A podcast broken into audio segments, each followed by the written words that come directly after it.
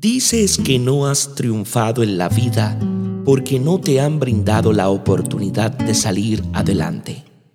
Ábrete paso con optimismo, determinando un objetivo concreto por lograr, manteniendo una disciplina severa para capacitarte convenientemente en tu oficio o profesión desarrollando tu iniciativa para idear estrategias adecuadas con miras a lograr tus metas, aprendiendo lecciones de tus fracasos, atendiendo las normas de la higiene física, mental y espiritual y trabajando alegremente un poco más para hacer realidad tu propósito.